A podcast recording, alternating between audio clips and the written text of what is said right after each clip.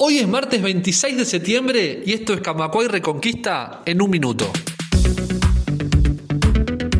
La reforma para la caja bancaria ya está en el Parlamento y deberá aprobarse en un plazo máximo de un mes. Mediante el proyecto enviado por el Poder Ejecutivo y apoyado por AEBU, la caja bancaria podrá emitir títulos de deuda por valor de 400 millones de dólares. Bajo presión de Cabildo Abierto, la coalición de gobierno acordó una partida de 400 millones de pesos para aumentar salarios militares y comenzará a votarse en la Cámara Baja. El senador blanco Rodrigo Blas dijo que aún quedan por resolver otros planteos de Cabildo Abierto. La Cámara de Diputados Argentina empieza a debatir hoy la reducción de la jornada laboral.